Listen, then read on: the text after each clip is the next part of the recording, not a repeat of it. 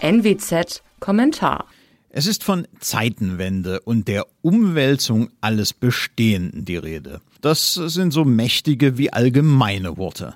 Dahinter allerdings verbirgt sich sehr Konkretes. Deutschland bekommt jetzt in voller Härte die Folgen zweier ökonomischer und sicherheitspolitischer Kardinalfehler der Merkel-Ära zu spüren. Gleichzeitig laufen die politischen Verantwortlichen aber Gefahr, diese alten Fehler nicht zu korrigieren, sondern sie bei dem Versuch, durch neue Fehler quasi zu übersteuern.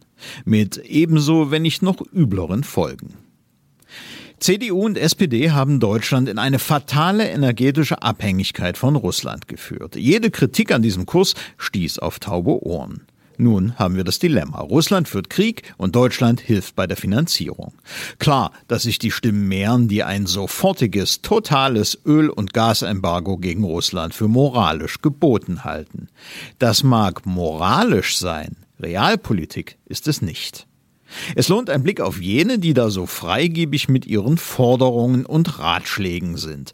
Unsere Partner in EU und NATO haben leicht reden. Ihnen blieb die Merkel-Zeit ja erspart und damit auch Atom- und Kohleausstieg, sogenannte Energiewende und die Idee einer Brückentechnologie, die auf russischem Gas basiert.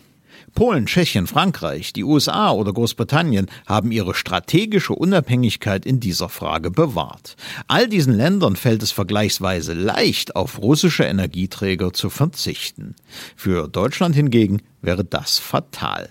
Prognosen sagen, je nach Institut, einen Einbruch der Wirtschaft zwischen drei und sechs Prozent sowie eine nachhaltige Beschädigung der deutschen Industrie voraus. Das heißt im Klartext, trotz aller politisch motivierten Beschwichtigungen diverser Institute, Wirtschaftskrise.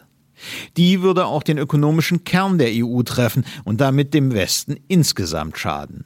Wer saturiert ist, kann natürlich nach der Corona-Delle mit einem neuen massiven Einbruch der Wirtschaft leben. Die Mehrheit in Deutschland kann das aber nicht.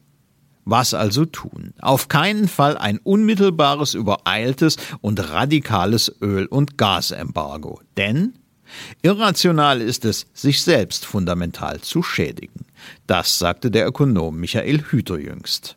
Stattdessen also zuerst die Abhängigkeit von Russland beseitigen, dann sanktionieren ohne sich dabei selbst ökonomisch zu verkrüppeln. Das bedeutet aber auch, sich nicht in die volatile Abhängigkeit von Wind und Sonne zu begeben, was in Wirklichkeit heißt, sich von Energieimporten aus Nachbarländern abhängig zu machen.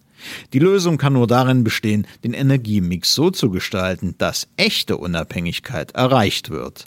Dazu gehören dann auf unabsehbare Zeit eben auch Atom und Kohle. Das zweite Ergebnis der Merkel-Jahre ist die Tatsache, dass Deutschland sich nicht selbst schützen kann und dass es in der NATO als so unsicherer wie geiziger Kantonist gilt. Stichwort 2%-Ziel. Deswegen ist es unklug, sich Schritt für Schritt in einen Krieg zu verwickeln und so einen bisher begrenzten Krieg zu entgrenzen. Wer Schützenpanzer, Panzer und anderes schweres Gerät an eine Kriegspartei liefert, ist de facto Kriegsteilnehmer. Das kann die deutsche Politik wollen, aber sie muss es benennen. Dazu gehört auch glasklar zu sagen, dass eine solche schrittweise Entgrenzung dazu führen könnte, dass dieses Land möglicherweise auch direkt in den Krieg gegen eine Atommacht eintritt. Wollen wir das? Da helfen dann auch keine reaktivierten Bunker mehr.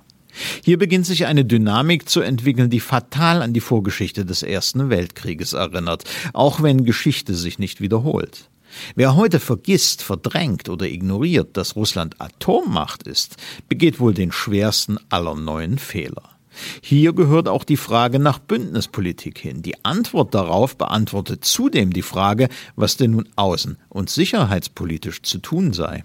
Was die EU angeht, war der Fehler von gestern, sie zu schnell zu erweitern. Der Fehler von morgen könnte darin bestehen, ein Land wie die Ukraine aus sentimentalen Gründen auch noch aufzunehmen. Die gehört heute so wenig in die Europäische Union wie in die NATO, ganz im Gegensatz zu Schweden und Finnland übrigens, deren Bündniseintritt jetzt diskutiert wird. Diese Entwicklung hat sich Moskau ganz allein zuzuschreiben.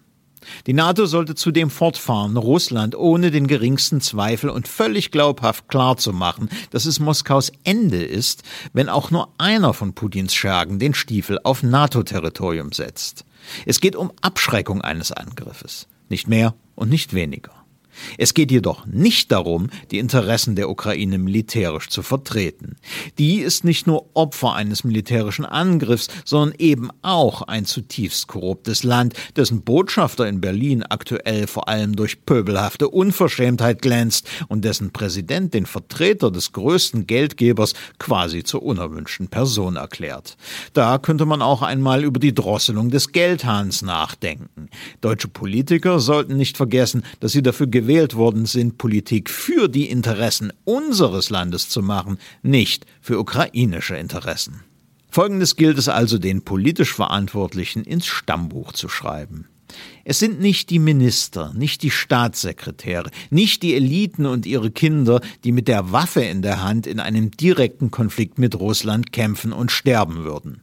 Es sind nicht gewisse Leitartikler, pensionierte Offiziere aus dem Kalten Krieg, nicht bejahrte Maulhelden und Sofagenerale in sozialen Medien mit Ukraine-Flagge im Profil. Es sind auch nicht all diese Leute, die im Fall eines überstürzten Totalembargos russischer Energie die Zeche zahlen würden. Genau deswegen hat Bundeskanzler Olaf Scholz bisher mehr richtig als falsch gemacht. Er sollte jetzt nicht schwach werden. Mein Name ist Alexander Will. Sie hörten einen Kommentar der Nordwestzeitung.